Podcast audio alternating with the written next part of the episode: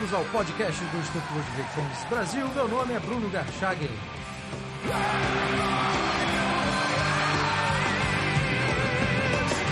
Hoje eu converso com Eduardo César Maia, jornalista autor em teoria literária.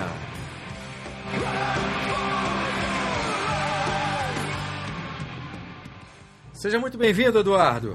Obrigado, Bruno, pelo convite e vamos lá, vamos em frente com essa entrevista aí. Eduardo, considerando a importância da cultura para a criação, desenvolvimento e a preservação ou destruição de um ambiente de liberdade, no caso do Brasil, é possível verificar se houve e qual foi uma influência cultural negativa da literatura e das principais correntes da teoria literária, que, segundo você mesmo mostrou na sua tese de doutorado, chamada Crítica e Contingência, estariam contaminadas pelas mentalidades cientificista, racionalista, positivista e das mais diversas formas de radicalismo ideológico? Bom, Bruno, eu, eu seria relutante em, te, em tentar aplicar essas minhas ideias falando da literatura em geral agora, nesse momento. Porque de, a, a forma no Brasil em que a literatura talvez tenha prejudicado em algum momento o ambiente de maior liberdade seja quando, somente na década de 80, 70, é, o, o engajamento ideológico tenha prejudicado justamente a, a, a liberdade artística, né? a liberdade de criação artística. A gente tem uma série de livros, uma série de. uma espécie de, de mania ou, ou, uma coisa monotemática em relação à literatura engajada né? nesse momento. Foi muito forte. Mas, ainda assim, é, a própria literatura que, que sobrevive nos ambientes mais diversos, mais, mais, mais difíceis, ela no Brasil ela ela soube superar esse ambiente, digamos, monotemático, né, da, do, do, pensamento engajado, da arte engajada. Agora, já em relação ao, ao a minha tese especificamente, é, o, que eu, o que eu trato mais especificamente é como a teoria literária, e aí você perguntou é, mais exatamente no Brasil, né? E aí eu, eu poderia relacionar um, um episódio que eu, que eu estudo, na, que eu estudei na minha tese, que foi justamente a, a discussão entre a crítica que existia, a crítica jornalística, mais, digamos, de raízes humanistas, contra a crítica acadêmica nascente, que era é, pautada por duas coisas, por duas, por duas grandes tendências. Uma tendência que eu chamei de cientificista, que tentava, de forma pouco liberal, orientar o que deveria, ou seja, a crítica se arvorou, a teoria literária se arvorou em certo momento a ser crítica literária. Então, por exemplo, o estruturalismo, o formalismo russo, a nova crítica norte-americana, essas, essas tendências que surgiram no começo do século XX, essas escolas, elas, de alguma forma, tentaram monopolizar o discurso crítico. Elas tentaram dizer para a gente, para os autores, para os, os escritores e, e também para os críticos, como fazer crítica. Qual a maneira certa? O que é crítica? Eles tinham uma concepção bastante é, ontológica, essencialista do que era a tarefa do crítico. E, e, e, isso é uma coisa que eu tento demonstrar na minha tese. Eles tentavam, de alguma forma, é, além de orientar, eles tentavam dar uma legitimidade acadêmica a esses estudos literários que eles consideravam muito, até então, muito amadores, muito diletantes, através de formulações que eu acho, na maioria das vezes, pseudocientíficas, ou então arremedo da ciência, da ciência natural, da ciência, das ciências exatas. Então, essa, essa essa tentativa dos teóricos da literatura de conferir uma certa dignidade à, à, à crítica acadêmica, à, crítica, à teoria literária feita na academia, é, gerou ao mesmo tempo alguns ganhos, né, algumas ferramentas novas de análise literária, isso é, isso é indubitável, mas ao mesmo tempo também gerou uma camisa de força, e aí vai contra, vai bem em direção à pergunta que você fez. Né? A teoria literária, em certo momento, prejudicou a liberdade crítica. A crítica humanista perdeu muito no século XX o humanismo foi atacado tanto por, por correntes filosóficas importantes do século XX, como pelas principais correntes de teoria literária. A, a, o humanismo liberal, essa, a, essa tendência, digamos, essa tradição que foi hegemônica durante é, o século parte do século XVIII, XIX, ela sofreu uma profunda e radical crítica durante o século XX e essa, a reverberação dessa, dessa luta que, o, que, a, que a teoria literária travou com, com o humanismo liberal até hoje a gente pode sentir nas disciplinas é, acadêmicas que lidam com literatura, seja teoria literária, crítica literária, as, as histórias literárias, tudo isso, né? a relação que a gente tem com o cânone literário, tudo isso a gente sente ainda o impacto dessa, desse anti-humanismo é, como projeto né, no século XX. Agora, quando você se refere a radicalismo ideológico, qual seria essa ideologia que fundamentou ou alicerçou algumas das bases dessas correntes de teoria literária que você estudou na sua tese? Ideologia é uma palavra que pode se aplicar a muita coisa, né? Eu acho que a primeira grande, digamos, ideologia é uma ideologia mais estética, na verdade, não, não tão, tão política. A primeira é, delas seria o formalismo. Né? O formalismo russo, ela já como resposta a uma situação política, ele surge como uma espécie de não vamos vamos fundar uma ciência neutral aqui que supostamente não tem ideologia que lide com a literatura só pelo aspecto formal dela para a gente poder ter liberdade. Foi, foi uma estratégia deles. Eles falam sobre isso. Todorov por exemplo é um cara que escreveu sobre isso. Ele fala que a, a estratégia do, do, do, do, formalismo russo era criar um discurso é, insípido, ou seja, focado só em aspectos formais, para não brigar para não entrar em conflito com o, o mainstream, né, o, o marxismo da, de lá, é, não, não, se envolver em questões políticas. Né? Depois o, o, o, estruturalismo, a escola de Praga, a nova crítica americana, todas, todas essas, essas tendências, elas vão estar em diálogo constante com, com, com as ideologias de época, com o, o pensamento de época. Obviamente, o marxismo talvez tenha sido a, a ideologia, a, a, forma de conhecimento do mundo que mais se, se impôs no âmbito da cultura. Ele foi tremendamente influente. Né? os críticos marxistas achavam que estavam fazendo ciência a partir da literatura, utilizando o instrumental marxista. Mas a psicanálise também foi uma forma de, de querer achar que a gente pode interpretar a literatura é, de forma científica, de forma é, a, a, trazer certezas sobre aquela interpretação a partir de uma visão de mundo que é parcial, mas que não se acreditava parcial. O, o, certas tendências marxistas, e isso é muito claro na, em teoria literária, pretendiam que a, a, interpretação marxista fosse totalizante. Né? É como se a explicação econômica, a partir, daquela explicação econômica da luta de, das lutas de classe, a gente pudesse explicar qualquer outra é, dimensão da realidade humana, o que é, ao meu entender, uma, um empobrecimento da crítica. Né? O empobrecimento no sentido de que você é, não é que você vai é, dizer que o marxismo não é um instrumental que pode ser aplicado, ele pode ser aplicado a analisar a luta de, de classes, por exemplo, no romance de Dickens ou, ou de outro autor assim, ele pode ser muito muito interessante em, é, em certa ocasião para iluminar alguma coisa. Mas isso não vai ser nunca a resposta definitiva que a literatura está esperando, porque a literatura não espera respostas definitivas. A literatura é uma eterna forma de problematização da realidade, e a realidade é mais complexa do que essas nossas ferramentas teóricas podem ser sozinhas. O problema da teoria literária do século XX e da influência ideológica, dessa radicalização ideológica, é querer explicar a totalidade dos fenômenos, a totalidade da experiência individual humana, a partir de suas, de suas visões de mundo parciais. Né?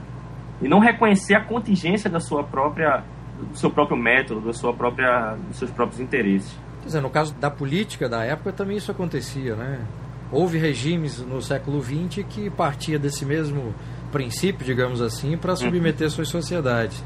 Com certeza. Agora, Eduardo, antes de continuar com a conversa sobre a sua, a sua tese, Crítica em Contingência, que eu li e gostei muito, eu queria que você me falasse como é que você chegou ao tema da sua tese e por que, que você escolheu essa abordagem que eu arriscaria dizer liberal? Qual, é, qual foi a sua trajetória antes de, de chegar até o, o assunto que você decidiu estudar? Perfeito, Bruno. Ó, eu concordo com você. A minha tese ela tem é, uma fundamentação liberal, de fato.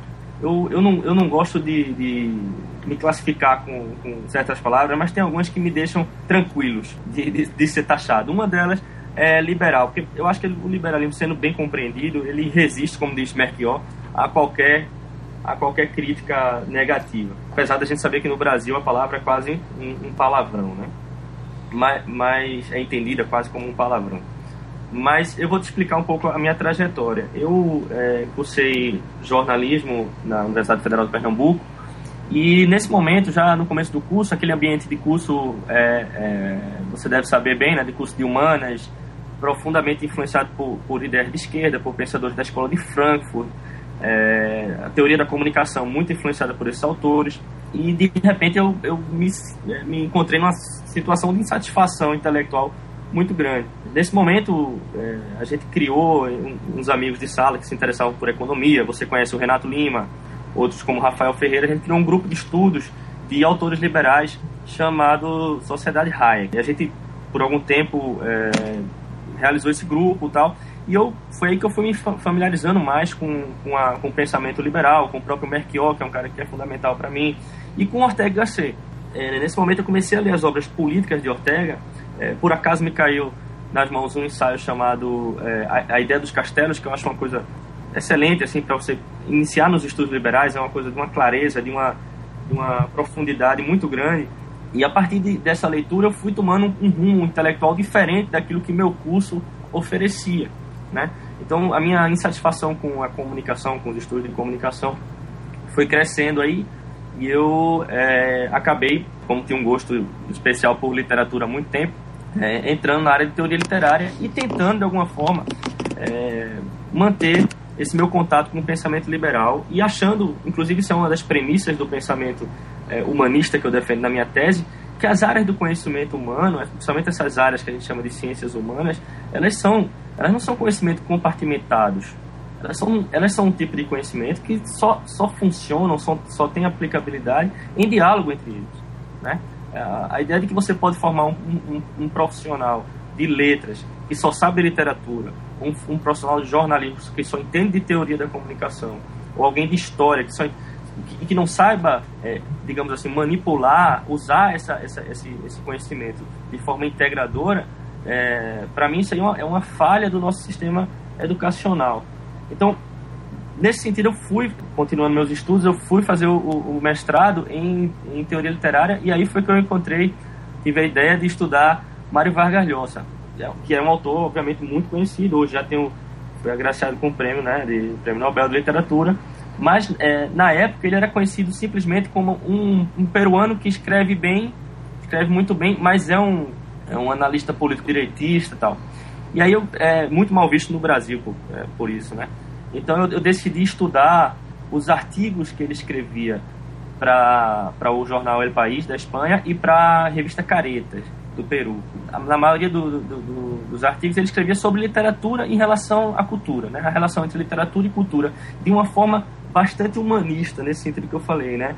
Integradora. Ele fala, ele estava falando sobre Madame Bovary, de repente ele falava sobre economia, sobre psicologia e fazia uma ponte entre isso de forma muito é, bem escrita e também muito bem é, é, argumentada.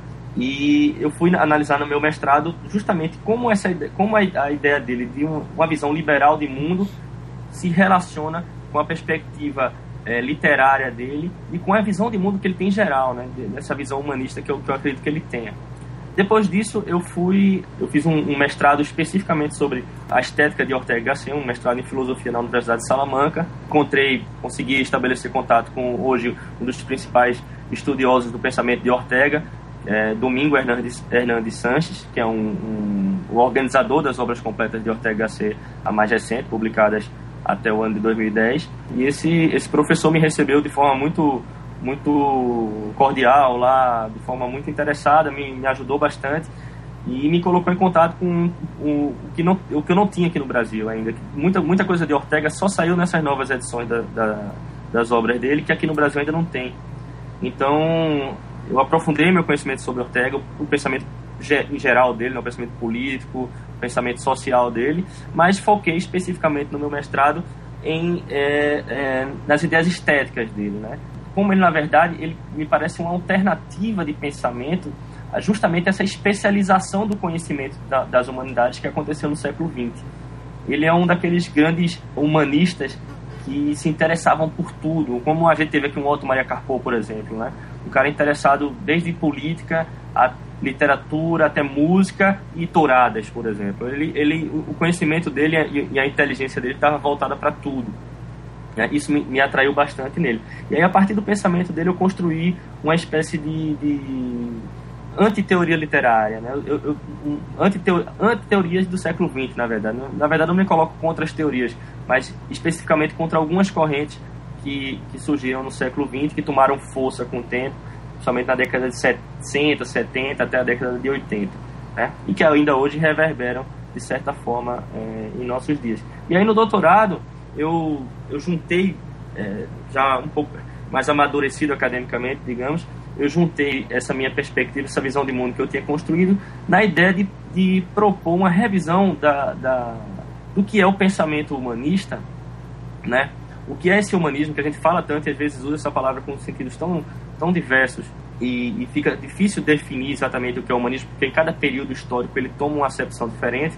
Eu tentei fazer, tentei mostrar, é, usando todos esses autores e mais alguns outros, é, em, contraposição com, a, com, com, o mainstream da, da, teoria literária, eu tentei mostrar é, que os valores da crítica humanista eles podem ser muito bem aplicados à, à literatura atual, à teoria literária atual, e pode ser um grande ponto é, justamente de, de maior liberdade pra, para os teóricos e críticos literários, porque ele fornece ferramentas não dogmáticas, digamos assim, de trabalho.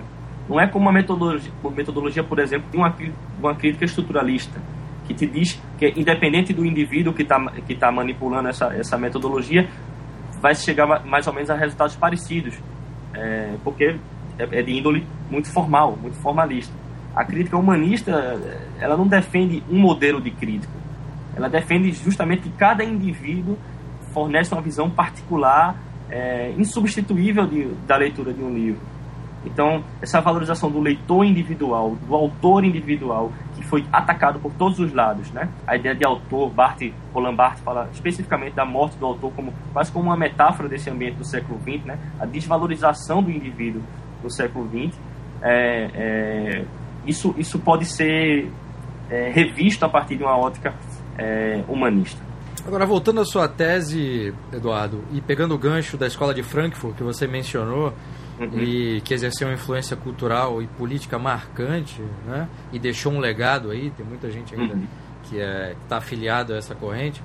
A literatura e os estudos literários podem ser, na sua perspectiva, um aliado das ideias da liberdade e ajudar a modificar um ambiente político intervencionista ou não?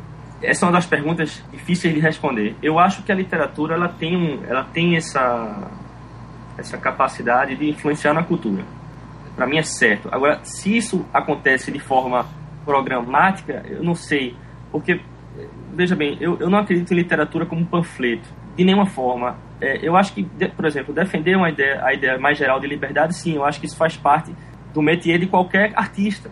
Eu não entendo um artista, por exemplo, que defenda é, que sua obra deve ser vinculada a uma determinada ideologia e, e não pode sair dela, como aconteceu, por exemplo, com, com o realismo soviético, por exemplo. Né? Uma, uma escola que rendeu muitos autores, mas rendeu pouca qualidade artística propriamente, pouca qualidade estética.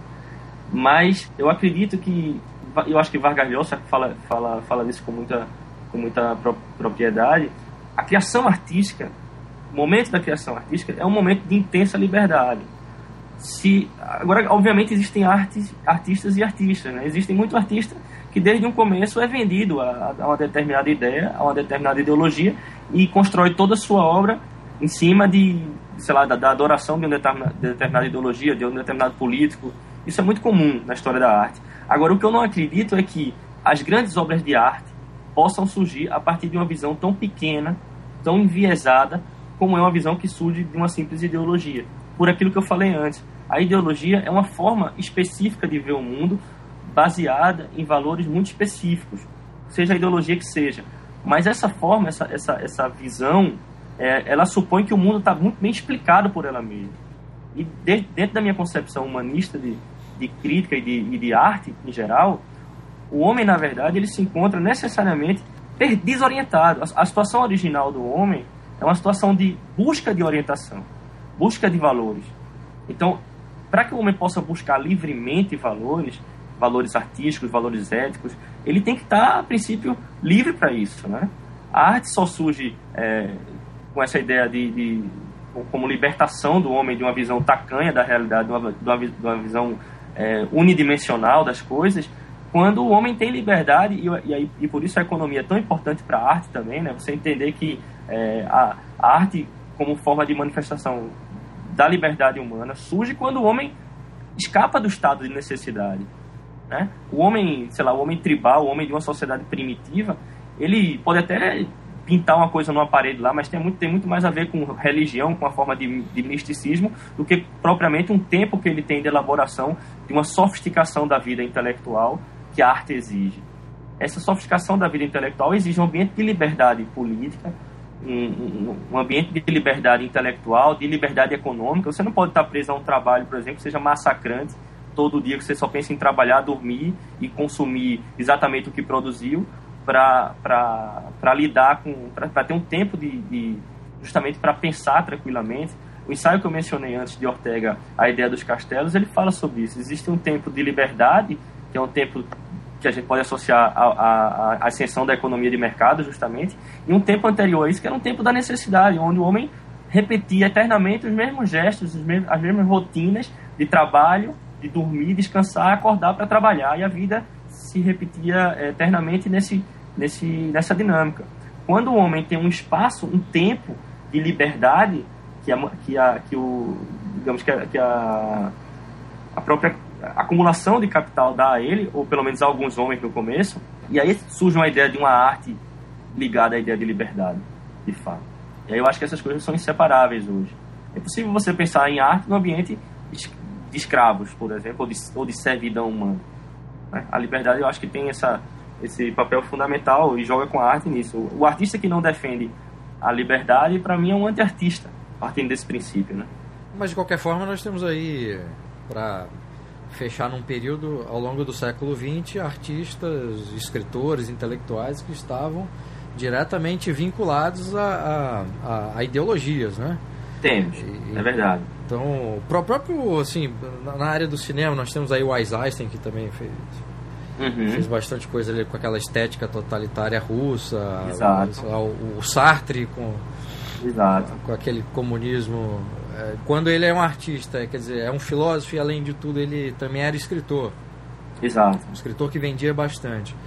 E, uhum. publicamente, ele se coloca no debate político defendendo uma determinada ideologia, isso tem um efeito muito muito eficiente para quem defende essas ideologias e muito perverso para a sociedade, né?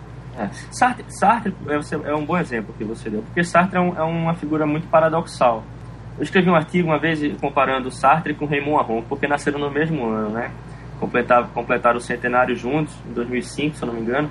E, e é, muito, é muito estranha a figura de Sartre nesse sentido. Como é que o cara que é conhecido como pensador das liberdades no começo da carreira termina defendendo é, Mao Tse Tung lá na, naqueles panfletos dele lá, defendendo é, Cuba e, e, tudo isso, né? O, o, o, a figura de Sartre é, é interessante porque é a prova do que eu estava falando antes por, caminho, por caminhos inversos.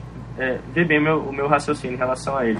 Ele é um cara que parte de uma filosofia existencialista, ou seja, ele, ele é, é, um, é um discípulo, querendo ou não, de, de Heidegger, né? um filósofo existencialista que acredita na liberdade humana. Ele, ele fala que o homem está condenado, inclusive, a essa liberdade, né? porque o homem precisa agir e não tem parâmetros certos, então ele tem que buscar esses parâmetros. O homem tem que ser o construtor da sua própria metafísica para Sartre. Então, é, é, esse, esse cara que chega a elaborar um pensamento de que a existência em si é uma existência de liberdade, como é que esse camarada acaba defendendo ideologias como essa, né? Isso é a prova de que a ideologia, ela, ela é um veneno, ela, ela pode ser um, um, uma forma de, de cegueira de, de, cegueira intelectual muito forte. Aquilo que Raymond Aron fala de, do, dos ópios, o dos intelectuais do, a respeito do marxismo é uma verdade, né? O, o, o é, Sartre era um filósofo brilhante, era um escritor é, que hoje é pouco lido, talvez, um escritor literário pouco lido, mas é, é, na época não, como você falou, ele vendia bastante, mas eu acho que ele vendia bastante, inclusive mais por questões políticas do que propriamente literárias. Mas o, o que, eu, o, o, o que eu acho que é o seguinte, a literatura de Sartre, por exemplo, assim como o cinema de Eisenstein, o Encoraçado Potemkin, por exemplo, que é um filme completamente político, a, é, é no momento em que a arte, o discurso artístico, a, a, a capacidade de fazer arte, a arte supera a nossa própria visão ideológica do mundo.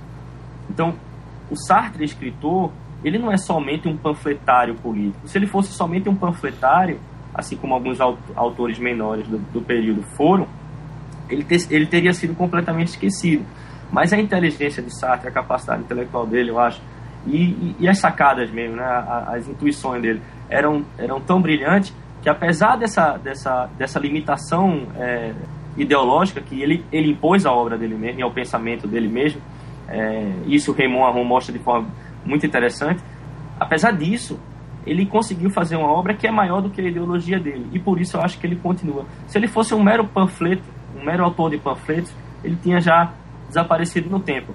Agora, e ainda assim a gente pode dizer que hoje a influência de Sartre é muito, muito, muito, muito pequena em relação à influência que ele teve na época e o nome dele, nos estudos filosóficos mesmo, acho que pouca gente é, tem trabalhado a obra de Sartre de forma séria. Eu não posso dizer no mundo, porque realmente eu não tenho conhecimento dos centros acadêmicos de, de, de, todos os lugares, mas em filosofia a gente não já vê aquela centralidade que ele tinha. Ele foi um cara, ele é um cara considerado hoje como um grande homem, homem público do século XX, né, que cometeu seus erros tal, mas que teve uma influência fundamental. E a obra, a obra literária dele ainda é, teatral, por exemplo, ainda é representada, mas não tem o peso e a, e a, a importância que teve naquele período. É uma, é obra, de certa forma, também datada. É, tem, tem duas coisas aí que você falou que eu acho interessante destacar. A primeira delas é: será que pelo fato desse conteúdo ideológico que permeava as obras dele, que não eram panflet, a maior, a maior parte não era panfletária, mas a ideologia estava ali de, de algum jeito. Será que por causa disso ele não ficou um autor datado e aí não resistiu ao tempo? Eu acho que sim. Eu acho que muito, muito, muitas coisas dele, a, a, as obras finais principalmente, quando ele estava naquele engajamento, acho que mais louco, mais alucinado, é, muita coisa se, se, se perdeu no tempo, né? ficou datada. Agora, obras como O Sei o Nada, é, obras, obras literárias principalmente, acho que algumas. É, é, bem, eu teria que reler tudo isso, eu li no, no momento de formação, há muito tempo eu li isso aí, mas é, acredito que ele, ele supera, de certa maneira, o, a própria limitação que ele se impôs ideologicamente, né? Agora o outro. Agora eu concordo com você, muito, muito da obra dele é datada. E do pensamento dele também é datado. E ele teve sempre errado, é engraçado, ele teve sempre errado em relação às opções políticas dele. Quando ele começou a militar, ele já começou errado. E, e até o fim da vida isso foi se agravando, eu acho. Ele foi ficando cada vez mais radical nessa, nessa postura dele, enquanto Albert Camus, que era companheiro dele, se afastou até dele por questões políticas, e Raymond Aron, que era um cara da, da mesma geração e que eles também tinham diálogo, se afastou também, porque ele tomou é, uma, uma, uma linha muito radical. Ele chegou a propor, isso é uma coisa engraçada e que diz muito sobre é, como a ideologia pode ser prejudicial à liberdade, ele propôs que os escritores latino-americanos parassem de escrever literatura e fossem ensinar em escolas de de, de, dentro do mar. Porque para ele eu acho que a América Latina era, um, era, um, era uma grande floresta, uma né? grande floresta. É. E aí eu acho que ele, ele, ele, ele, ele propunha isso. Não, a vocês que estão escrevendo aí, parem. Mário Vargalhosa, é, por favor, parem de escrever. Vá ser professor de, de primeiro grau na, na, na, sua comunidade, porque é isso que, que o país precisa. E ele, ou seja, é uma mentalidade é, é, em que a ideologia passa por cima de qualquer bom senso você, você, você como escritor, propor para outro escritor, de, que pode ter a mesma categoria que a sua, né? propor que você vai ser professor de primeiro grau, porque o seu país é subdesenvolvido, pelo amor de Deus, isso você está cego ideologicamente, né? Falar disso da França é fácil, né?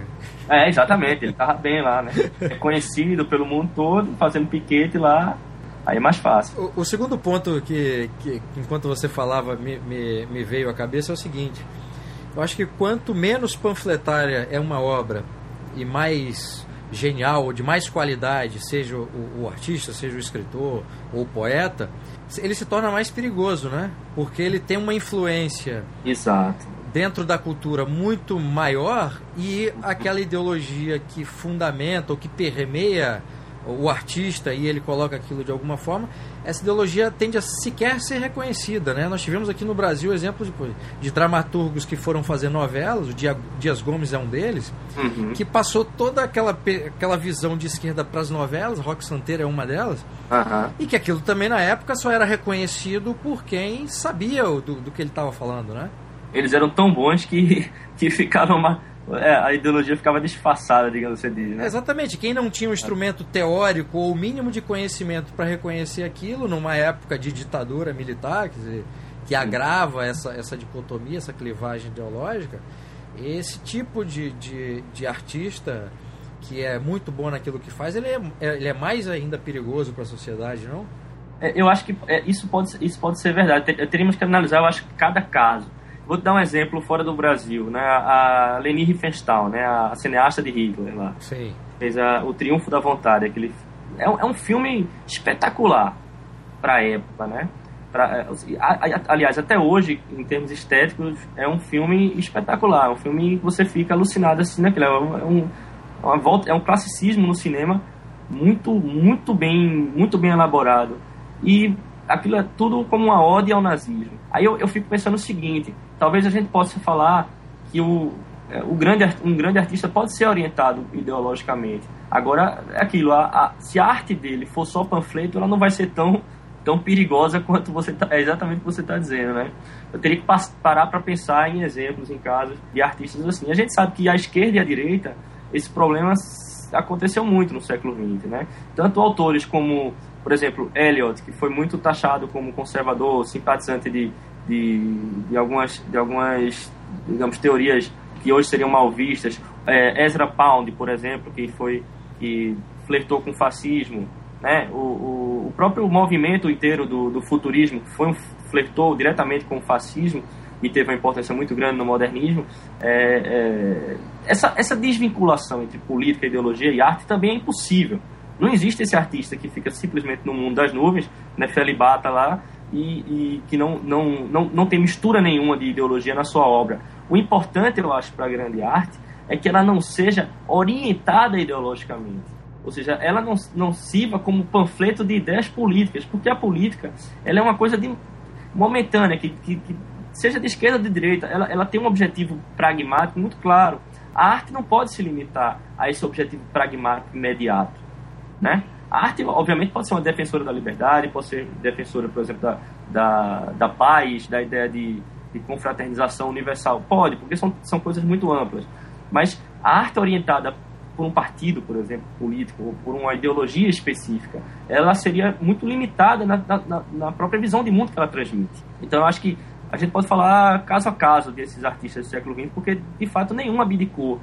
É, o século XX foi um século muito político, de muita discussão ideológica. Exato. Então, eu acho que nenhum, nenhum artista abdicou exatamente da discussão política e nem da ideologia. O problema é aqueles que se orientaram, orientaram sua arte exclusivamente através de parâmetros ideológicos. Isso eu acho um empobrecimento.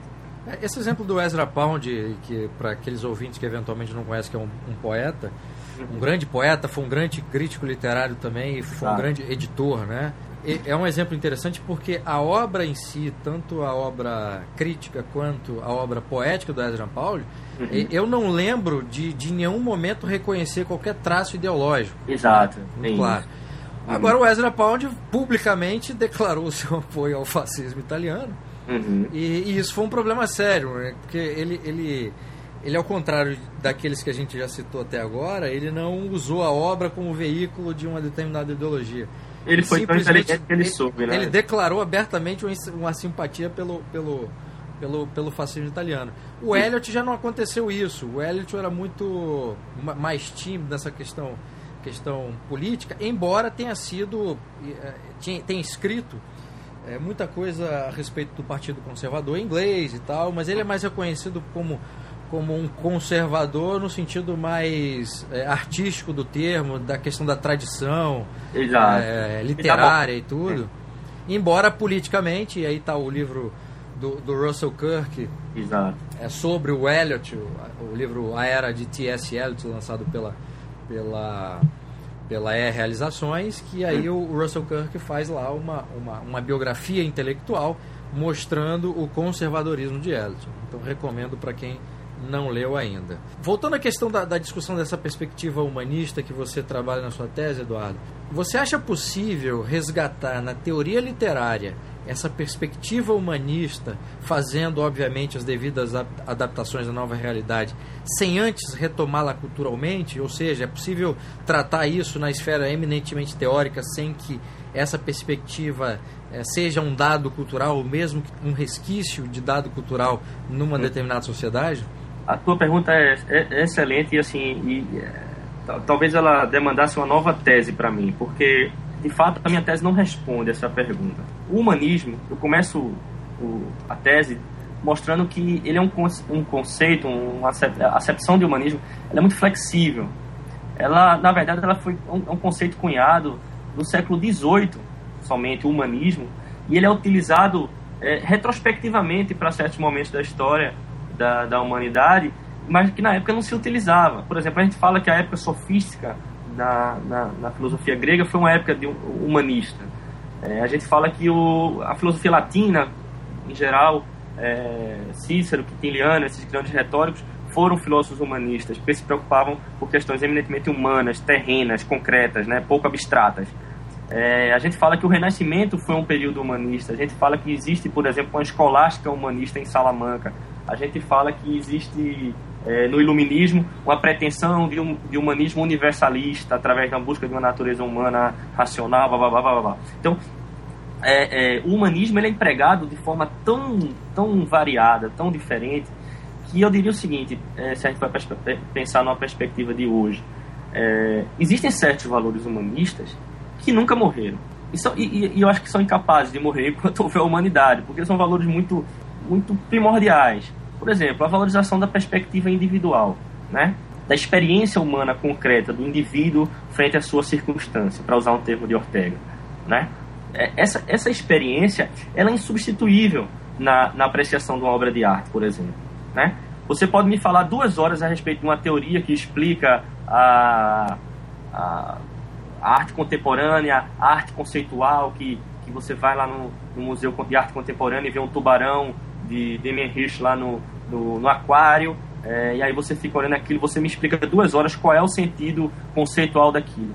E aí eu chego lá, naquele tubarão, e vejo um tubarão somente dentro do aquário, e, e de repente me lembro que era melhor eu estar no, no Reina Sofia vendo um, um quadro de Bosch ou de, de Caravaggio ou de, de outro artista que me emociona. Então, a, por mais que a teoria literária e a, a teoria estética do século XX tenham essa proposta anti-humanista, eu acho que a própria, a própria natureza da arte, a própria. falar de natureza da arte é complicado, mas a própria necessidade humana de, de vivenciar e produzir arte, ela nos leva, de alguma forma, naturalmente, à perspectiva humanista. Porque o que a gente quer ver é, quando, vê uma, quando lê um livro, quando vê uma obra de arte, não é compreender conceitualmente aquilo ou entender porque um teórico X fala que aquela obra pertence a um período tal e tem um objetivo tal. A gente quer, na verdade, sentir a experiência individual frente à arte. Então, é, é, Ortega diz que, que o objetivo um, da leitura de um livro não é, não é interpretar aquele livro, não. É estabelecer analogias entre aquela experiência que o autor está passando ali, analogias em formas metafóricas que Ortega fala, é, entre a experiência do autor como, como escritor daquele livro e a experiência nossa experiência como leitores, experiência concreta. Ou seja, a gente está lendo uma história lá de Madame Bovary, de repente, e aquela, aquela mulher que abandona tudo, arrisca a vida, é, é para cometer uma aventura de uma, de uma a vida dela é tediosa sem sentido e aí ela ela decide cometer uma aventura com risco de morrer e acaba morrendo por causa disso aquilo ali é, não é que a gente a gente vai, vai ser Madame Bovary e vai cometer adultério e vai e vai depois se matar não a gente vai entender aquilo ali e através de uma analogia existencial a gente vai entender o tédio dela a, a limitação que ela via no entorno dela a gente vai de alguma forma levar aquilo para a vida da gente. Isso é uma forma de aprendizado através da experiência artística. Então, outra característica da, da visão humanista de, de crítica literária é que a literatura é sim uma forma de conhecimento. Não é uma forma de conhecimento igual às ciências naturais, não é igual uma forma de conhecimento igual às ciências exatas, analíticas, a, é, que, que precisam de um encadeamento lógico, dedutivo, para chegar a verdades indubitáveis e certezas absolutas é muito mais uma forma de conhecimento através da nossa capacidade de vivenciar a experiência do outro e trazer para a nossa, nossa vida individual. Né? Ortega diz que nós somos nós e nossa circunstância. Essa é a frase mais famosa dele. Mas ele tem uma frase que eu acho ainda melhor. Ele diz que todos nós somos uma espécie de náufragos. Nos encontramos como náufragos na cultura e o, o, o movimento da cultura é justamente o movimento natatório. A gente tenta se apegar durante esse, se apegar durante esse nado a certas coisas, a certos valores. Então a gente constrói a partir da leitura, a partir da observação de quadros, a partir da televisão, a partir do cinema, a partir do diálogo com os outros, a partir da vivência de experiências, a gente aprende a nadar na cultura, ou seja, a encontrar valores nos quais a gente possa se segurar. E aí dar um norte e criar a nossa própria metafísica, é, outro, é outra forma que ele, ele utiliza. Nós somos seres livres porque nós temos a possibilidade, ao contrário do, do, dos animais mais simples, digamos assim, que já vem com tudo pronto, como diz, como diz Guimarães Rosa, o bom da vida é do cavalo que vê capim e come, né? O problema existencial da vida do cavalo é, é, é saber onde é que tem capim e comer. A, pra gente, não. Pra gente, a, a, a, construção do... Nossa construção individual, nossa construção de, de uma visão de mundo depende desse eterno naufrágio, que é essa busca constante e angustiante de, de valores aos quais a gente possa se apegar. A gente não nasce com tudo certo, tudo pronto. Essas teorias literárias que eu, que eu classifico como anti-humanistas prometiam revelar a verdade sobre a literatura, a certeza sobre a interpretação literária. Mas será que essa certeza existe? Ou essa certeza só existe a partir de uma leitura individual que nos garante uma certa, uma certa tranquilidade em relação ao tema, uma, uma certa, digamos, um certo achado para a nossa vida? Um certo aprendizado a partir da experiência de outro, que a gente introjeta. Né? Acho que essa é uma visão humanista de literatura e ela tem como, como, como existir nos nossos dias, até porque ela nunca morreu. Ela está em eterna adaptação ela foi muito combatida, mas ela nunca morreu de todo. Né? E por isso que eu acho que, que ela é muito atual. Agora, obviamente, e aí completando de responder a tua pergunta, né? É, a gente está num ambiente intelectual, um ambiente é, filosófico bastante diferente do, do, do, do, ambiente de um século atrás, que é o seguinte: a, a, própria ideia de conhecimento, do que é conhecimento, tem se transformado bastante.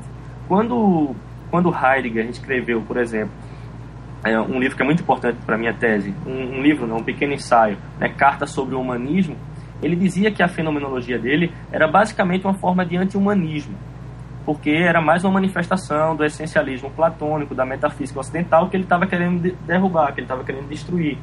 É. Mas um aluno dele, aí isso é importantíssimo na minha tese, é central, e eu, eu indico para teus ouvintes, que é um autor pouquíssimo lido no Brasil, um italiano chamado Ernesto Grassi, ele, ele foi aluno de, de Husserl e também de Heidegger, ele diz o seguinte, ele diz, Heidegger compreendeu, é, Heidegger que para ele é um pensador mais importante do século XX, ele fala, Heidegger, ele compreendeu só parcialmente o humanismo, porque ele só, só compreendeu o humanismo de estirpe platônica, né? O humanismo, por exemplo, de Pico della Mirandola, que considera o homem de forma quase é, uma imagem de Deus, um homem já é, um ideal de homem quase transcendental, superior, tal que seria uma imagem, um microcosmo do que é o, o divino.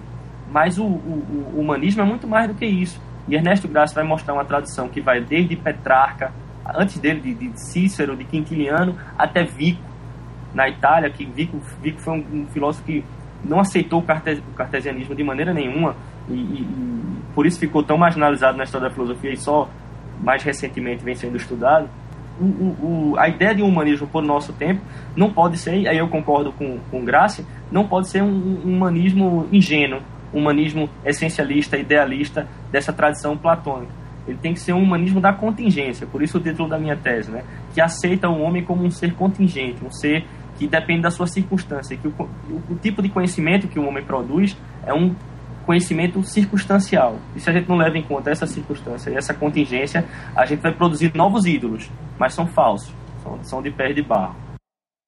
É, pegando o gancho aí do, da sua menção ao Ortega y Gasset, uhum. é, ele, no, no, no, livro A Rebelião das Massas, ele, além de defender o liberalismo, é, que ele define como sendo a suprema generosidade, ele faz também uma crítica muito acertada e que continua atual contra o Estado. Eu lembro aqui que ele, num, num, dos trechos do livro, ele diz que o maior perigo que ameaçava a civilização na época que ele escreveu o livro era a estatização da vida e absorção pelo Estado de toda a espontaneidade social. Quer dizer, ele já via com preocupação essa, essa, esse avanço do Estado, esse aumento do Estado, a, a, a, forma como a administração pública já se comportava para burocratizar a vida das pessoas e essa burocratização tinha o objetivo de suprir as próprias necessidades do Estado. Né? Mas a minha pergunta é a seguinte: como é que esse humanismo de Ortega y Gasset pode ser utilizado como fundamento para a defesa das liberdades, Eduardo? Você, em algum momento no início da entrevista, você fez essa relação entre o Ortega Gasset e as ideias da liberdade, mas eu queria saber de forma objetiva se você acha que esse humanismo pode ou não ser utilizado como fundamento para a defesa das liberdades. Bom, Bruno, é, eu acho que sim. Eu acho que, que você deu o exemplo do, do Ortega de 1930, né? O Ortega do Rebelião das Massas. Exato. A mentalidade da massa que, que Ortega está falando, essa mentalidade que abdica do, do, do individual, essa, essa é, tendência de pensar coletivamente, que é o que ele despreza no, no Rebelião das Massas, ele está vendo como um fenômeno ao mesmo tempo social, mas também político, através dessa, dessa, dessa rede de estatizações que estava acontecendo, essa série de estatizações, né? seja de ordem fascista, comunista, o que for. Uma leitura mais, mais ampla de Ortega, né? Nesse esse texto que você cita, o Rebelião das Massas, é um texto eminentemente político, obviamente. Mas, durante todo o pensamento de Ortega, é, e esse humanismo é construído aos poucos, ele não se filia, a princípio, a uma tradição humanista, depois que ele vai reconhecer isso, porque no começo ele quer pertencer de toda forma à tradição alemã, ele meio que renega a, a tradição latina, a tradição dele, né, a tradição quando ele nasceu, mas depois ele se reencontra com ela. É, uma coisa que desde o primeiro Ortega, isso está bem explicadinha, está tá muito bem explicadinho na minha, na minha, na minha tese, é que para Ortega a vida, a vida é a fonte de todos os valores. E a vida é o individual. Essa frase parece bem simples, mas ela é de uma profundidade muito grande.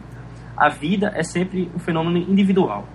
Então a interpretação da vida e a criação dos valores, ela passa por, uma, por um filtro que é o indivíduo. O, o, o centro da filosofia de Ortega é a vida individual. Ele é um vitalista, ele é um, de alguma forma um existencialista, um fenomenólogo, mas ele é principalmente um individualista. Então ele, ele fala, por exemplo, opini... ele, ele, ele cita muito Nietzsche no começo da carreira dele, e tem uma, uma hora que ele está falando da opinião pública, ele diz assim, a opinião pública é a soma das preguiças individuais. Ele não acredita, por exemplo, num crítico literário que se apegue a um, uma metodologia qualquer que seja e faça disso uma, uma espécie de mecânica.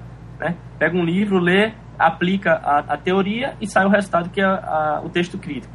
Para Ortega, o, o, fundamento de qualquer trabalho, qualquer labor cultural é a é mostrar o indivíduo, é mostrar como um indivíduo específico, aquele indivíduo que só, só existe um porque é ele a circunstância dele, né? Ortega acredita muito que a função da vida cultural é a manifestação livre dos indivíduos sobre a cultura. E a cultura é esse jogo infinito de debates e de naufrágios, como ele fala, né? Muito, de forma muito, muito contundente. Enquanto outros pensadores da época acreditavam que a resposta aos problemas políticos era o coletivismo, era, eram ações em que, por exemplo, Walter Benjamin tem um texto que se chama O Autor como um Produtor. Né? Ele acredita nesse, nesse texto, ele defende que o, o autor não tem mais funcionalidade. O autor tinha funcionalidade é, durante um período liberal. Né? Depois da Revolução, o autor perde o sentido. Por quê? Porque o indivíduo não vai ter mais sentido. As obras devem ser criadas coletivamente, a arte vai ser um fenômeno coletivo, a leitura vai ser coletiva, as interpretações vão ser coletivas, enfim. Né? Para Ortega é justamente o contrário. A arte é o lugar, por, por, por definição, de manifestação da individualidade. E essa, essa liberdade que ele defende. Agora não sei se eu fugi da tua pergunta. Não, não, não, tá certo. Era mesmo como, como você podia utilizar uma, esse humanismo, que é essencialmente literário do Gasset, para defender as liberdades. Acho que é isso. Exato. Quando você que... valoriza o indivíduo num ambiente que é extremamente intervencionista e tende a diluir o indivíduo numa coletividade que não existe, mas que ela tende a um propósito, a uma ideologia política, né?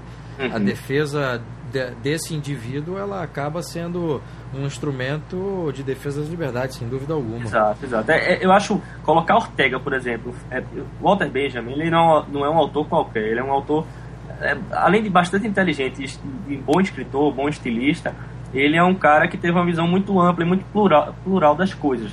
Mas nesse texto especificamente, é, o autor como produtor é o, é o eu, eu, acho que é a antinomia do que, do, do que é o pensamento de Ortega. Eu fiquei muito, muito é, abalado intelectualmente quando eu li esse texto de, de Benjamin. Obviamente, a gente tem que considerar o movimento político da época, né? A, a circunstância que ele estava vivendo lá, né? A, a militância que ele estava fazendo. Agora, você pegar um cara com a formação intelectual, né? com, a, com a, com a percepção artística que Benjamin tinha, e ele, faz, e escreveu um texto dizendo que a arte agora tem que ser coletiva, que você escrever um livro por conta própria, publicar, é um, é um gesto burguês, por exemplo, é, é um gesto de reprodução de uma realidade de mercado, é de uma, de uma cegueira ideológica assim, que assusta, né? E Ortega, o interessante de Ortega é que ele nunca caiu nesses é, apriorismos ideológicos, sabe? Ele, ele, o pensamento dele era sempre um passo à frente de qualquer, de qualquer dogmatismo. Eduardo, muito obrigado pela entrevista.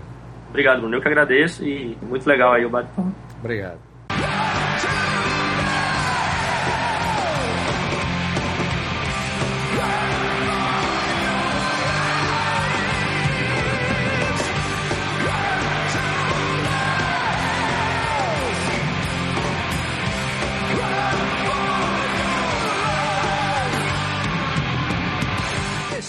Podcast do Instituto Ludwig Gomes Brasil. Meu nome é Bruno Garchagen.